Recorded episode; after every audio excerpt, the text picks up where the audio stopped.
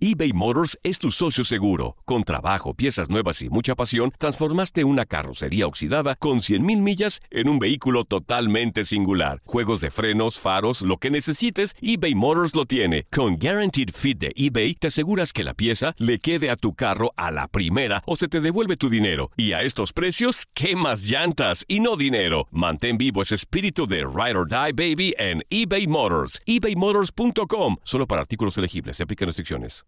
Aloha mamá. Sorry por responder hasta ahora. Estuve toda la tarde con mi unidad arreglando un helicóptero Black Hawk. Hawái es increíble. Luego te cuento más. Te quiero.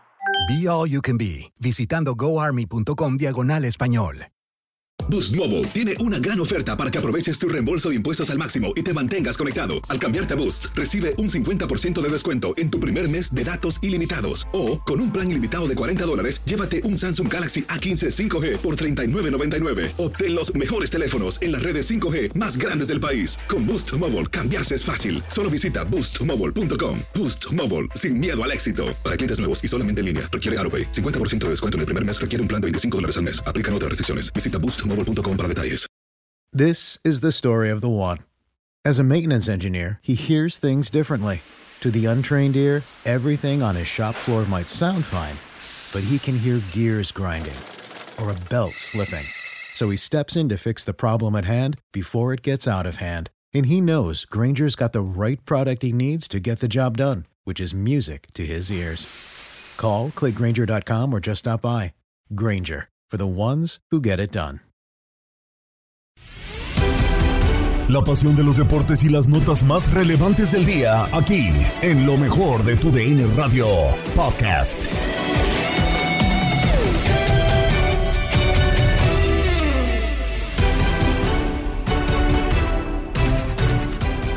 Ya estamos listos para compartir un episodio más del podcast Lo mejor de tu DN Radio. Gabriela Ramos les da la bienvenida.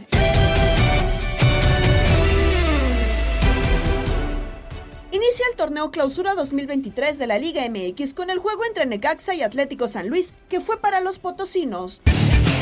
Terminó el partido con victoria de muchos goles. Mi querido Miguel Méndez, el Atlético de San Luis es el primer vencedor de este torneo mexicano. Le gana 3 por 2 al Necaxa. Iniciamos bien el torneo, muy buen Pedro. Un encuentro que en la primera parte tuvo pocas llegadas de gol, tres disparos al final en total, dos de San Luis, uno del Necaxa. Sí, como 10 tiros de esquina, pero no lograban eh, conectar a esa portería, Pedro. Y el segundo tiempo se nos compuso todo. Fueron nueve minutos violentos. Del 63 al 72 ya lo iba ganando San Luis 2, por 1 con goles de Sanabria, de Bonatini y de Ricardo Monreal. Así nos íbamos 2 por 1 y al final los goles que le dieron Marco, ¿no? A 5 goles, al 89 Merino y al 98. 8 minutos de tiempo agregado al final. Ángelo Arauz, el chileno, 3 por 2 no le alcanza Necaxa, inicia con el pie izquierdo Pedro, pero bien, bien por el San Sí, 13 goles con terribles errores de marcación, ¿no? Que, que se presentaron tanto de Necaxa como, como de San Luis. Eh, eh, errores muy puntuales, ¿no? De estar atentos al momento de salir jugando, otros eh, en, no marcar correctamente a quien llega por sorpresa. Bueno, sí, los errores se conjugaron también para esta victoria, pero bueno, ahí está el merecedor, es el Atlético de San Luis que derrota 3 por 2 al equipo del Necaxa y lo viviste en tu DN Radio. Equipos que siempre causa expectativas es Chivas y para ello se ha reforzado en directiva y delantera el debate en Fútbol Club con Diego Peña, Reinaldo Navia y Jorge Rubio. El sueño dice sigue intacto, pero el tiempo que Alexis Vega esté en Chivas verá la mejor versión de Alexis concentrado en Chivas, pensando en Chivas y buscando eso, ¿no? su mejor nivel para que precisamente ocurra la otra parte, ¿no? Que vengan de Europa por un futbolista de gran calidad, ¿no? Sí, claro, obviamente dejarle en claro a, los chivermanos que, que, si estoy aquí es porque estoy totalmente enfocado en el equipo, en mis compañeros, eh, sobre todo en ellos que, que, se merecen muchas alegrías y, como te lo dijo anteriormente, hay casos en los cuales eh, a veces nos apresuramos solo por cumplir el sueño de jugar en Europa y en seis meses o en un año estás de vuelta.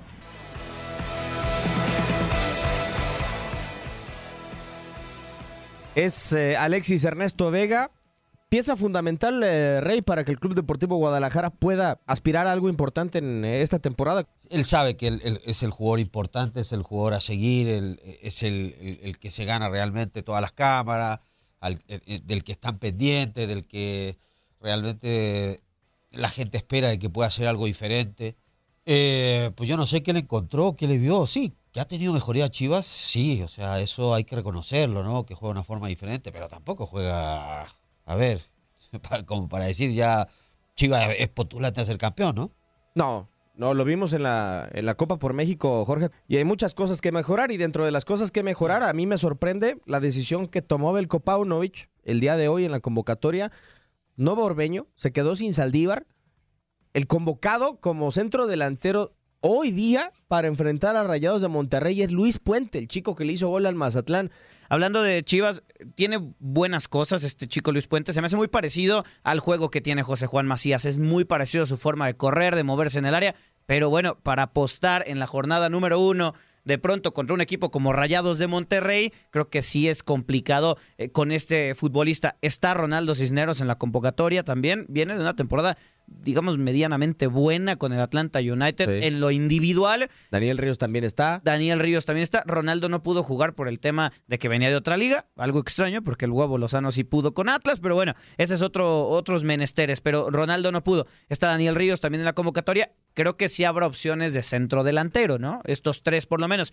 Yo de inicio creo que sí arrancaría con Luis Puente porque es el que hizo la pretemporada con el equipo, ¿no? O sea, es el que jugó la Copa por México, más allá de que sea complicado que un chico, ¿no? Que no ha debutado, digamos, esté ahora en el plantel titular, ¿no? O, o sea, vas a arrancar el torneo y entonces le teníamos la responsabilidad a un chico choro y al fichaje del torneo pasado lo dejamos en la casa. Y el de este. A, a Ormeño. Algo le vio, Pablo, no, eh, a lo mejor no le gusta, ya creo que en, en lo que en el tiempo que lleva ya ha visto ciertas cosas de Ormeño que a lo mejor no le han gustado. Pero le rindió en pretemporada. Es, es- es lo extraño. pero bueno, en la pretemporada todos sabemos, y es lo mismo para la afición, los mismos jugadores, las mismas declaraciones de Alexi Vega que dice, ay, Chivas ahora, a ver, es son partidos de pretemporada en el cual sabemos que no se juega Santos mismo venía de las dunas. la misma intensidad, eh, la cantidad de cambios que terminas haciendo a final de cuentas, o sea, prácticamente son partidos amistosos. Sí. En el cual tampoco te puedes ilusionar. Sí, que se ha visto una mejoría y qué bueno por Chivas, porque sí, la verdad, se extraña que los equipos grandes a veces no sean protagonistas dentro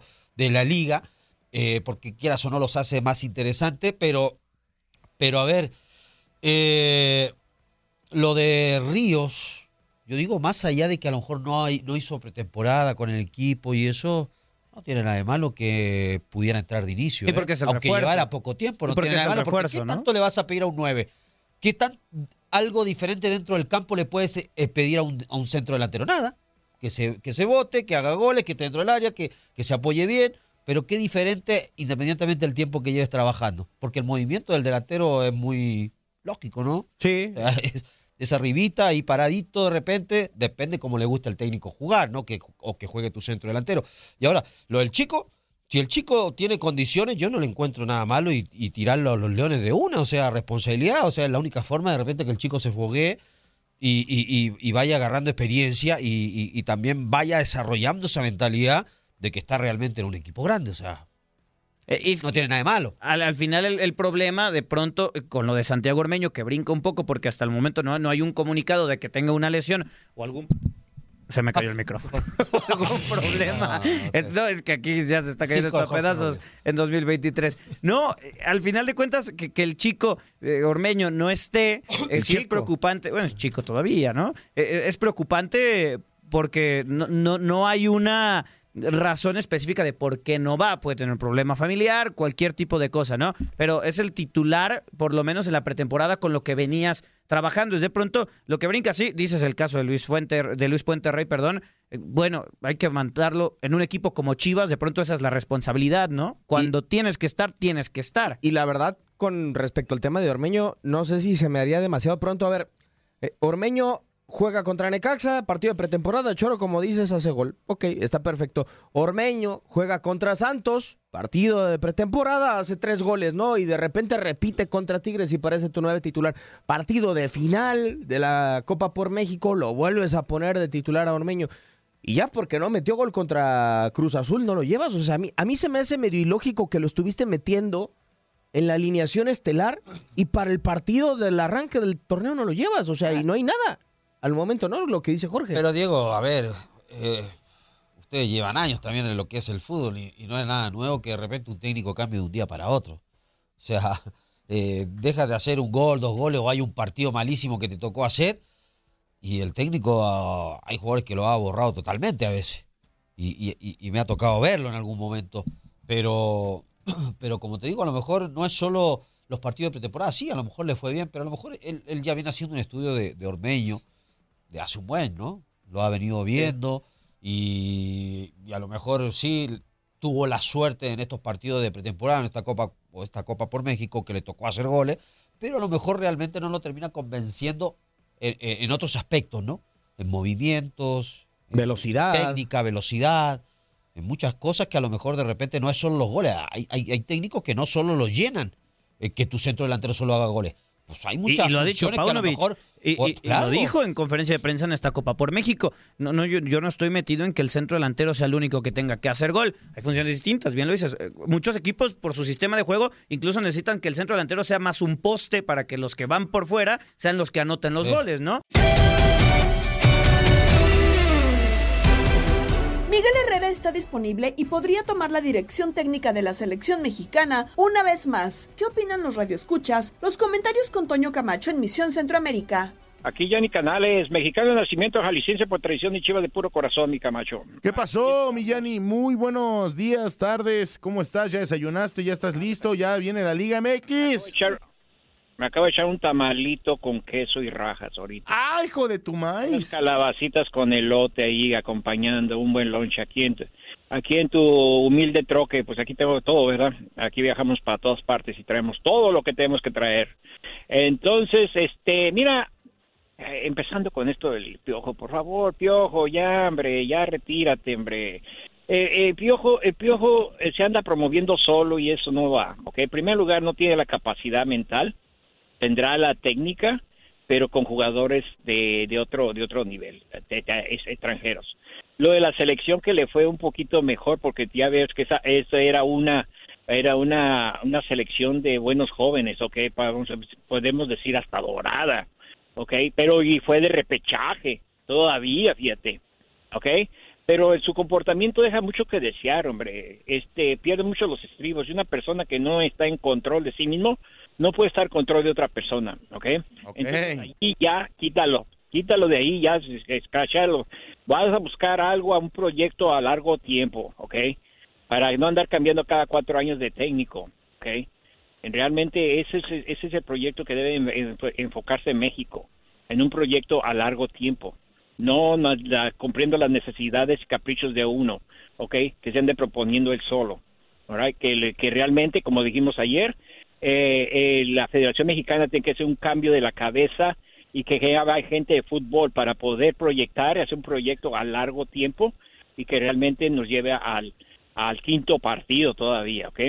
Pero entonces, Ese- de plano, ¿no te gusta Miguel Herrera, mexicano, campeón? Nada, para no, que te, lo de mexicano, quítatelo de eso, hombre. No hay que y dicen que son malinchistas, no, hay que, que ver al, al futuro. Ese malinchismo lo inventó este Lázaro Cardios, hombre. Eh, que no hay que traer técnica, este, técnica extranjera ni a, lo- a lo- a lo- a los extranjeros hay que hacerlos a un lado porque México puede, sí puede, pero no tiene la capacidad, no estamos capacitados todavía con esa, con esa, con esa idiosincrasia que tenemos, esa, esa idiosincrasia que tenemos, mira en Chivas, ¿ok? Todo el mundo critica a Chivas porque juega por mexicano, ¿ok? Entonces hay que, hay que, hay que, y tiene, y tiene técnicos extranjeros. Ahí ya se comparte todo, fíjate, tiene técnicos extranjeros. ¿Qué ha pasado? Ahí lleva una evolución al fútbol, ¿o no? Sí. Los que han venido de, de extranjeros no han aportado una, una, han aportado un poquito allí el brasileño, el argentino, uruguayos y todo eso, no han aportado al fútbol mexicano. ¿Por qué crees que está así el fútbol mexicano? Porque Entonces, precisamente entonces, ¿a quién quieres en la selección? yo no quiero, yo quiero una persona, no voy a decir nombres, porque quiere, tiene que salir, que sea una persona capacitada. Y lo ahorita, pon una lista de, emple- de, de todos los que puedas tener y vas a apuntar a otro extranjero, pero con asistente de un mexicano, Jimmy Lozano, vamos a ponerlo, que se capacite. Dejar de ganar una oportunidad en este mundial. ¿ok? De poderlo poner allí, de llevar jóvenes, de tener este establecido un, ya un conjunto, ¿verdad? Pero me estoy pasando de la línea, ahora sí, para que tengas más llamadas. Y quiero, lo que, lo que hablé es que estoy interesado, ¿qué va a pasar en Misión Centroamérica? A ver, ya no se vaya a Centroamérica, ¿qué Las, cambio va a hacer? Dímelo. las reglas cambian. No podemos decir más. Toño, Toño no me deja cada que quiero, cada que quiero decir algo, ¿Pero qué reglas? ca- ca- cada que quiero decir algo, Toño me ve feo. Con esto digo todo. Y ya para que alguien No, lo vea feo está cañón. Mira, Toño, yo te voy a mirar feo. ¿Cuáles reglas? ¿Cuáles? ¿De tres minutos o qué? ¿Ya no podemos hablar o qué? Dilo, dilo. No, no, no. Va a no. ser otro Initilandia. Sí, vamos a poder. va a ver, eso sí, vamos a aclarar. Va a haber llamadas. Todavía va a haber llamadas para que estén ahí a pendiente, ¿eh? Estás escuchando el podcast de lo mejor de tu DN Radio, con toda la información del mundo de los deportes. No te vayas, ya regresamos. Tu DN Radio, también en podcast. Vivimos tu pasión.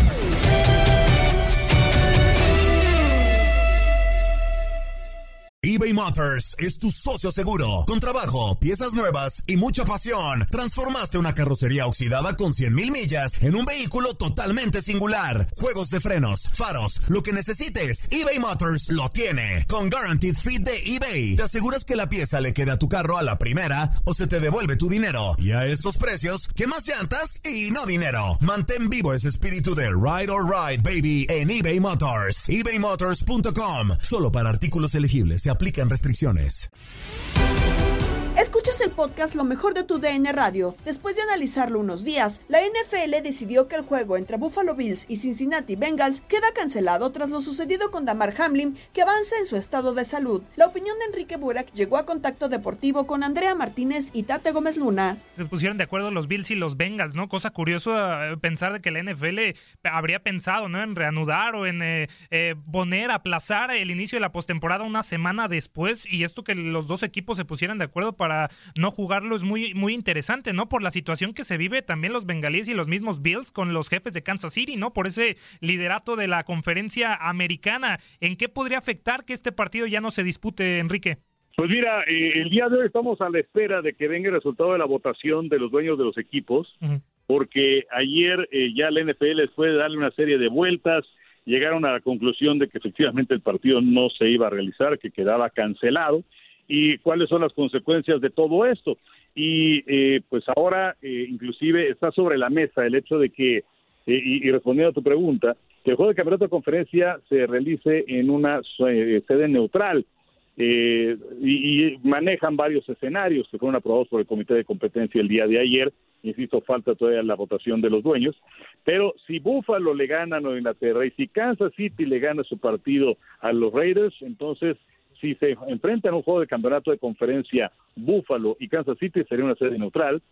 Si Buffalo y Kansas City pierden y Baltimore le gana a Cincinnati, el Buffalo Kansas City eh, de darse sería una sede neutral. Y si Buffalo y Kansas City pierden y Cincinnati gana, el duelo entre Buffalo o Cincinnati contra Kansas City se realizaría en una sede neutral. Entonces, eh, esto me parece que es de lo más interesante, independientemente de que con la cancelación del partido del día de, bueno, de- de- del partido que se va a conocer el día de ayer, Cincinnati ya es campeón en el norte de la conferencia americana. Eh, y entonces, bueno, si Buffalo y Kansas City ganan sus partidos, Kansas City es el número uno la siembra. Si Buffalo gana y Kansas City pierde, Buffalo es el número uno. Y si Baltimore le gana a Cincinnati el partido este domingo a las 12 del día y se enfrentan en el juego de comodines, que es lo más probable, entonces la sede para ese partido, porque Cincinnati tendría 16 juegos y Baltimore 17, la sede se va a determinar a través de un volado. Entonces, pues son la- las ramificaciones de todo esto que, que se dio a conocer, ¿no? Va a estar eh, bastante buena esta última semana, Enrique, sobre todo por esto que mencionas y también pues por los partidos. Ya la semana 18 termina la temporada regular y en este aspecto quisiera preguntarte qué se juega en esta semana 18, qué equipo te decepcionó, qué equipo te sorprendió, porque ya pues prácticamente vimos todo lo que tenían que dar estos equipos. Sí, eh, y sobre todo eh, ocupar esas plazas. Ya mencionaba hace un momento acerca de la conferencia americana de quiénes están peleando por la primera posición en la siembra. Pero bueno, el día de mañana por la noche, siete y cuarto, juega Jacksonville en contra de Tennessee en Jacksonville. El ganador de este partido va a ser el campeón en la división del sur. Y si Tennessee pierde el partido, Tennessee queda eliminado. Ahora, si Jacksonville gana ese partido, todavía se podría meter como comodines a los playoffs. Y atención aquí porque es donde empieza lo, lo divertido. Porque si pierde el partido Jacksonville, entonces para meterse al playoff necesitaría derrotas de Nueva Inglaterra, Miami y de los acereros. Eh, la cuestión de los comodines, en este momento Cargadores tiene uno, Baltimore tiene el otro, y el eh, final se lo están disputando Nueva Inglaterra, Miami, los acereros y eventualmente los jaguares de Jacksonville. Entonces, si me tienen un poquito de paciencia rápidamente, porque hay mucha gente que quiere saber cómo está la cosa para su equipo, Buffalo es el que lleva mano en la conferencia americana. Si le gana a los Bills, están dentro. Ahora, si pierden, necesitan derrotas de Miami, de Pittsburgh y que gane Jacksonville. En el caso de los Delfines, ellos necesitan ganarle a los Jets y que Nueva Inglaterra pierda en contra de Buffalo. Y los acereros, bueno, pues ellos tienen que ganarle a los Browns de Cleveland y que pierdan Nueva Inglaterra y los Delfines de Miami.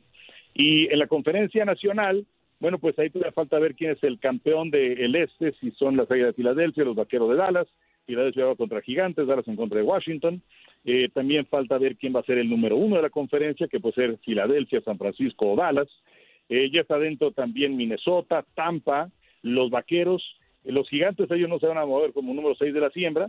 Y ya por último decirles eh, acerca de ese último boleto que disputan Green Bay, Seattle y Detroit. Los empacadores, si ganan su partido domingo de la noche, están en la postemporada. Lo que necesita Seattle es ganarle a Carneros y que pierda Green Bay. Y lo que necesita Detroit es ganarle a Green Bay y que pierdan los halcones marinos. Entonces, pues así es como queda la, la situación. Y sobre decepciones en la campaña, pues eh, digo, está la, la cosa de los carneros, ¿no? Pero pues fue una temporada típica, muchas lesiones, han usado a 14 lineos ofensivos. Yo me quedaría con los Broncos de Denver por la contratación de Russell Wilson y se esperaba mucho más de ellos. Sin duda alguna, muchas combinaciones muy interesantes para no perderse, Enrique, este fin de semana del fútbol americano profesional, porque también la situación de los Bills, en donde los Patriotas se juegan la vida, también el envío anímico, ¿no? De cómo van a salir los Bills y la situación de la Nacional con unos empacadores de Green Bay que tienen cuatro victorias de forma consecutiva después de un inicio en donde fue muy criticado Aaron Rodgers, ¿no? Y por el otro lado, el, el otro lado, el este de la Nacional, por primera vez no va a tener récord perdedor, Enrique, para que uno se meta.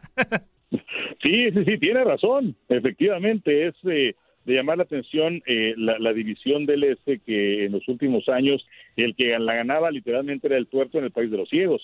Pero ahora Filadelfia tiene 13-3 y los Vaqueros de Dallas aparecen con 12-4 y los Gigantes con 9-6-1 y el equipo de Washington, que bueno, pues ellos eh, lamentablemente para su causa eh, han quedado fuera y que tienen por ahora marca de 500 con 8 y 8, pero eh, sí hay, hay eh, varios equipos de los cuales se esperaba más en esta temporada. Podría mencionar también a los Cardenales de Arizona que calificaron el año pasado, quedaron fuera. Y, por ello es que es importante no hacer comentarios eh, aventurados, ¿no? A la mitad de la campaña, poquito después, Miami con 8-3, gran sorpresa, el equipo del año, Tuatongo Bailoa para más valioso.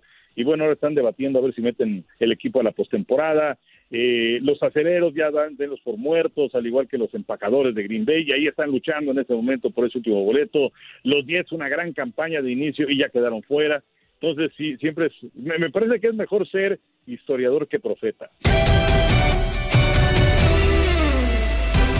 Inicia un año y el fútbol también en Sudamérica, pero antes, hagamos un recuento de los campeones de 2022 con Roberto Vázquez en Inutilandia, al lado de Juan Carlos Sábalos, Toño Murillo y Zuli Ledesma. Vamos a hacer un pequeño, un pequeño resumen y, y, terminamos el 2022, igual muy simple para saber quiénes fueron los equipos triunfadores en, en la liga, en, en, las ligas el año 2022.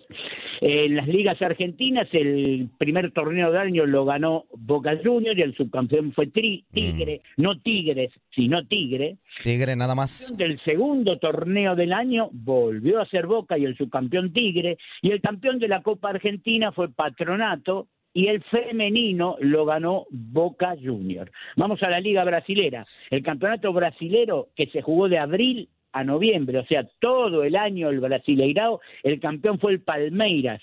Y el Palmeiras está bravo, ¿eh? Inter de Porto Alegre. El Inter de Porto Alegre obtuvo ese subcampeonato. En la Copa Brasil, el campeón fue Flamengo y el subcampeón el Corinthians. Y el femenino también lo ganó el Corinthians. Vamos a la Liga Uruguaya. Donde el campeonato uruguayo de primera división lo obtuvo en el Apertura el Liverpool y en el Clausura Nacional de Montevideo. Después se eligió el campeón del año en un enfrentamiento y el campeón del año fue Nacional de Montevideo. Vamos a la Liga Colombiana. Se divide en Apertura y Clausura o final. El Apertura, Atlético Nacional fue el equipo campeón y Deportes Tolima salió segundo en el torneo. Y el clausura lo ganó Deportes Pereira y el subcampeón fue el famoso Independiente Medellín. Vamos a la Liga Peruano, pedido, pedido de todos lados. La Ay, Liga la Peruana, la a Liga comer. 1. Como, la Liga 1 gastronómica le vamos a poner. donde se jugó de febrero a octubre, el campeón fue Alianza Lima y el subcampeón fue el Melgar. En Chile, el torneo de primera división se jugó del 4 de febrero al 6 de noviembre. Esos son torneos anuales en estos países, donde el campeón fue Colo Colo y el subcampeón el Ñublense. En Bolivia, el campeonato de primera división también de febrero a noviembre, se, se jugó el torneo, pero se dividió en apertura, donde el campeón fue Bolívar y el subcampeón el Strongest, y no se jugó el torneo clausura. Es una, una cosa extraña, teniendo en cuenta que Bolivia ni clasificó al Mundial, no se jugó y se suspendió el torneo de la segunda parte del año. En Ecuador, la Liga Pro, como llaman ellos, la primera división que se jugó de febrero a noviembre, el campeón fue Ancas y el segundo fue Barcelona. Y en Paraguay, el torneo Apertura lo ganó Olimpia, que ya obtuvo su torneo número 46 de Ligas Paraguayas, y el torneo Clausura lo ganó Libertad, que tiene 22. Vamos a hacer un pequeño resumen de los futbolistas sudamericanos. Tomamos cuatro ejemplos nada más fallecidos a lo largo del 2022, porque son bastante distintos. Por supuesto que si yo les pregunto a ustedes qué futbolista sudamericano, no en ejercicio, no en actividad, se llevó todas las miradas del mundo. Oh rey, oh rey, oh rey. No hace falta decir que, que Pelé con, con su trayectoria, con los 680 partidos jugados oficialmente, con más de 1.100 goles hechos oficialmente y en amistosos. Pues hubo dos, ¿no? A ver, hubo dos. Uno, uno por el tema de de lo que hizo históricamente y de su fallecimiento, lamentablemente, Pelé. Ah. Y el otro Messi, ¿no? El otro Messi. O sea, hubo otro sudamericano que también se llevó los reflectores Pero, del, pero si del hablamos mundo. de fallecimiento. No, no, sí, sí, sí. Por eso, Por por eso, a ver, Roberto, por, Por Dios, Roberto y. Zuli, por eso hice el paréntesis. Uno, por, muerto, uno, uno por lo, lo histórico que fue y por su lamentable fallecimiento, y el otro por lo que logró, cómo cerró el año. Messi. Se habló de ¿Cómo Messi. cerró y lo que consiguió, lo que, que Por no eso, había hecho, ¿no? Por eso. Sí, y yo creo que también por, por el escalón de simpatía que obtuvo en un montón de gente Messi, porque cuando uno va viendo algún, algún ídolo en lo futbolístico y lo empieza a conocer más, yo creo que la gente empezó a conocer más en lo personal, hablo, ¿no? En, en la faceta humana, en la faceta familiar, encontró muchas cosas de Messi, de su familia, de sus hijos, del buen trato para cada uno de los chicos que entraba al campo de juego con las selecciones nacionales, encontró un Messi mucho más afable, mucho más cerca del público, justo en el momento en el que está en lo que se dice la cresta de la ola, ¿no? Donde a muchos se les sube a la cabeza una serie de, de- de cosas. Evidentemente él mostró un lado humano eh, que por ahí se conocía poco, porque en la élite se conoce lo que vos querés que se conozca de tu familia. Semana decisiva para el futuro de jugadores y directivos en grandes ligas, como nos actualizan Luis Quiñones y el Beto Ferreiro en Desde el Diamante. Tuvieron ustedes la exclusiva de la preselección de 50 peloteros cubanos en una conferencia de prensa que tuvimos acá el audio en vivo. Se desarrolló en el Estadio Latinoamericano de La Habana, donde se dio a conocer la preselección de 50 peloteros cubanos al Clásico Mundial de Béisbol. Lo más llamativo, bueno, los peloteros que abandonaron el país ya desde hace algunos años y que aparecen incluidos en esa preselección cubana de, de béisbol y donde, bueno, destacan los siguientes nombres. Si usted acaba de entrar en la sintonía, acá se los vamos a, a recordar quiénes son esos peloteros cubanos que ya no están en Cuba y que aparecen en la preselección. Lorenzo Quintana, que está jugando con los Tigres del Licey en la Lidom de la República Dominicana. Mencionar también el nombre de Joan Moncada de los Medias Blancas de Chicago y de su compañero de equipo en grandes ligas, Luis Robert. Yadir Drake, que bueno, juega en México con los Yaquis de Ciudad Obregón, pero sabemos es un pelotero que ya en reiteradas ocasiones ha ido a jugar a Cuba a la Serie Nacional. Ya mencionaba a Luis Robert, Lázaro Armenteros de los Atléticos de Oakland, Joenis. Le seguimos diciendo la potencia Céspedes, Beto, o solamente Joenis Céspedes de las Águilas Ibaeñas. Yo creo que los años de la potencia ya pasaron hace mucho tiempo. Carlos Juan Viera también aparece allí, que está en México con los Sultanes de Monterrey. Aparece también en la famosa lista de 50 peloteros Ronald Bolaños de los Reales de Kansas City, Luis Miguel Romero de los Atléticos de Oakland, Joan López de los Mets de Nueva York, Elian Leiva de los Naranjeros de Hermosillo y Roenis Elías de las Águilas Ibaeñas en la Lidón. Son los nombres de los peloteros cubanos que ya no pertenecen a la Federación Cubana de Béisbol desde hace algunos años y que son convocados, entre comillas, para esta preselección de 50 peloteros, Beto. Ahora, la, la noticia aquí, aparte de esa, es que no fue convocado Yasmani Tomás Correcto. después de que dijo que él quería jugar, después de que dijo que estaba listo, que sería un orgullo, no lo convocan y es un hombre que está hoy encendido con el bate. Hoy por hoy, Beto, hoy por hoy, teniendo en cuenta que incluso los de grandes ligas no están jugando, hoy por hoy el pelotero más, El más caliente, buscado, el más bateador más caliente cubano hoy por hoy, se llama Yasmani Tomás. Terminó Y- y no cuarto, ahí te voy, mira, terminó cuarto de los líderes bateadores de la Liga Mexicana del Pacífico con averaje de 328. Pero además Yasmani Tomás quedó empatado entre los máximos honroneros de la Liga Mexicana del Pacífico con un total de 10 en el primer lugar y fue el líder en carreras impulsadas con 57. Además se Sí, está vamos- forrando los playoffs con los cañeros de los mochis. ¿Qué argumento hay hoy en día que no sea meramente político para que la claro, Federación Cubana de Béisbol deje fuera a Yasmani Tomás? Ahí está la hipocresía y el descaro de esa putrefacta federación. si nos vamos por rendimiento, es el primero que tiene que estar. Y por lo que tú explicabas, hoy nadie merece, si nos vamos por rendimiento, insisto, estar por encima de él. Y la otra cosa, ¿quiénes son los dos peloteros, los mejores peloteros cubanos en la actualidad? ¿Quiénes son? Porque ninguno de los dos No está. están, no están. Y, y estoy hablando de Jordan Álvarez y estoy hablando de José Darío Abreu el Pito. Ahora, no está claro si fueron llamados o si ellos eh, declinaron la invitación.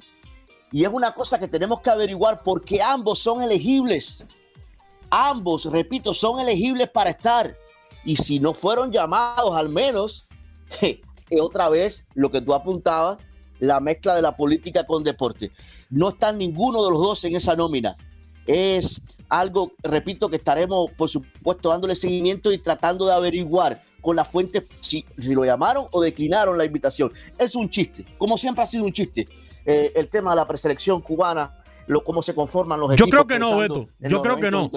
Yo creo que no, no podemos, y, y- y ahí no voy a concordar contigo. Sé, entiendo por qué lo dices lo de chiste, pero es algo muy serio. Y es algo muy serio que viene sucediendo no, hace más de sabes lo que- 60 tú años.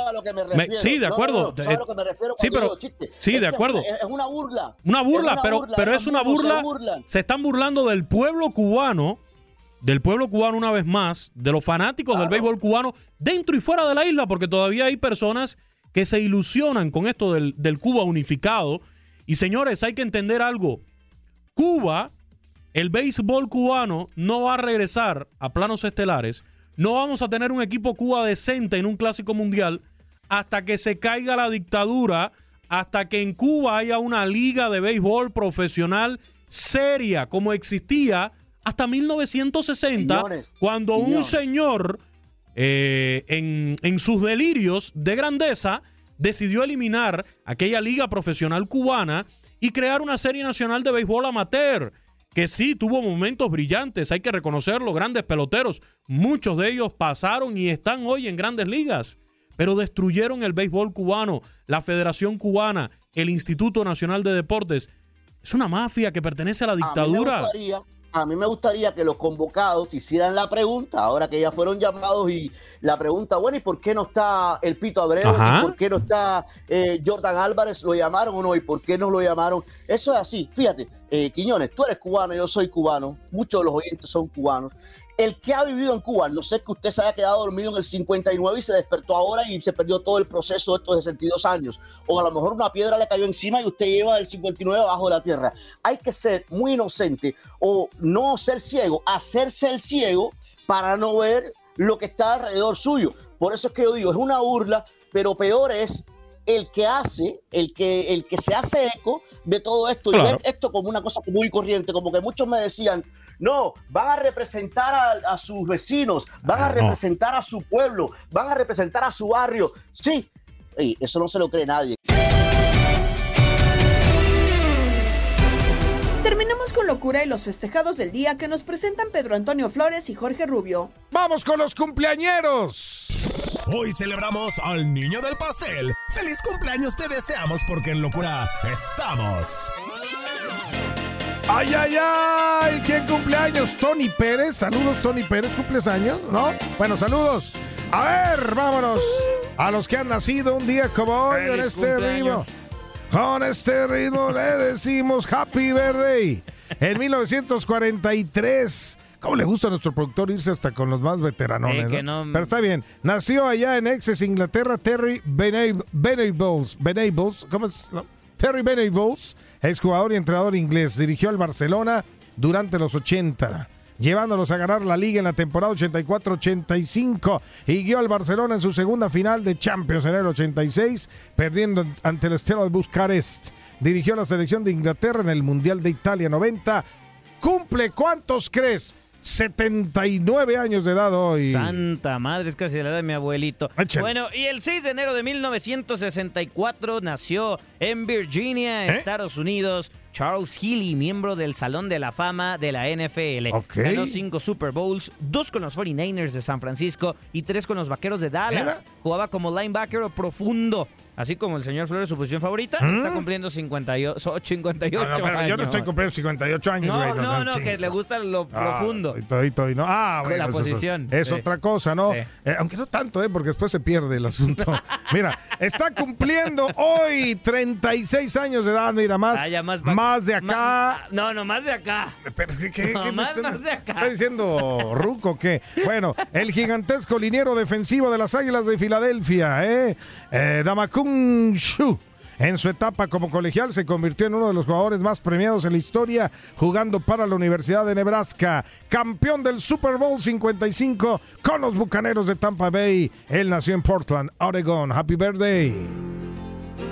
Y ahora sí, más de allá, del señor Flores, íntima amiga de Gabo Sainz. ¿Mm? Y como siempre, al productor le vale gorro y mete lo que quiere, ya sabemos. Es- pero- a mí sí me gusta que meta de repente así este tipo de, de artistas. de artistas, amiga íntima de Gabo. Hoy es ¿eh? cumpleaños. Sí, yo sé. 6 de enero, el 6 de enero del 64 nació en el puerto de Veracruz Yuridia Valenzuela, mejor Sí. conocida como Yuri, cantante mexicana que ha vendido más de 30 millones de discos en todo el mundo. Eh, Yuri, Yuri, la maldita primavera. Muy bonita canción. El osito panda. Bueno, Oye, el. Gabo, concierto Detrás que hay de, de Yuri. mi Ahí está. Y- y- ventana. y eso es un dueto que compusieron. Happy ellos. Escuche. Eh, Es maldita primavera con Gabo. Pienso en ti. Ah, es tremenda. Para enamorarme ahora. Está buena, está buena la rolita para que. Es nueva versión. Eh, ahí está. A mí. Ahí está. Ah, tremendo. La Vamos a sacar de fondo, para irnos a lo que sigue. ¿Qué le parece? Bueno, hágala, señores. Seguimos en esta locura y bueno, feliz cumpleaños a, a todos estos que cumplen. Échale. Pintamos toda la casa y sin dejar caer una sola gota de pintura que no sea. ¿Qué es eso? El dato random. Bueno, la temporada 86-87 de la Liga MX es la más larga de todas, ya que se jugaron 400 Caray. partidos. Imagínate cuánto, ¿no? Esto debido a que ha sido la única en la que participaron 21 equipos. Y si a usted no le gustó la más larga y ¿Mm? prefiere la más corta, pues bueno, esa fue la primera, la del 43-44. Solo participaron 10 equipos y se jugaron apenas 90 partidos.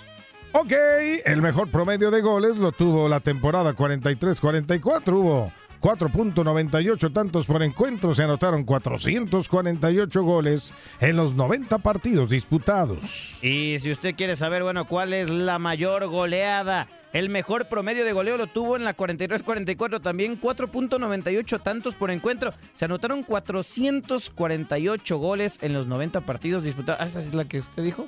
Pues esa, güey. Ah, no, entonces Pero- la máxima goleada de la historia de la Liga MX se ocurrió en la temporada 45-46, el 26 de mayo de 14-0. 1946. Veracruz goleó 14-0 a Monterrey. Imagínate ser estar en la historia.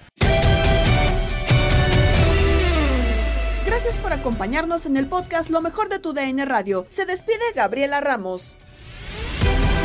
Has quedado bien informado en el ámbito deportivo. Esto fue el podcast, lo mejor de tu DN Radio. Te invitamos a seguirnos, escríbenos y deja tus comentarios en nuestras redes sociales, arroba tu DN Radio, en Twitter y Facebook.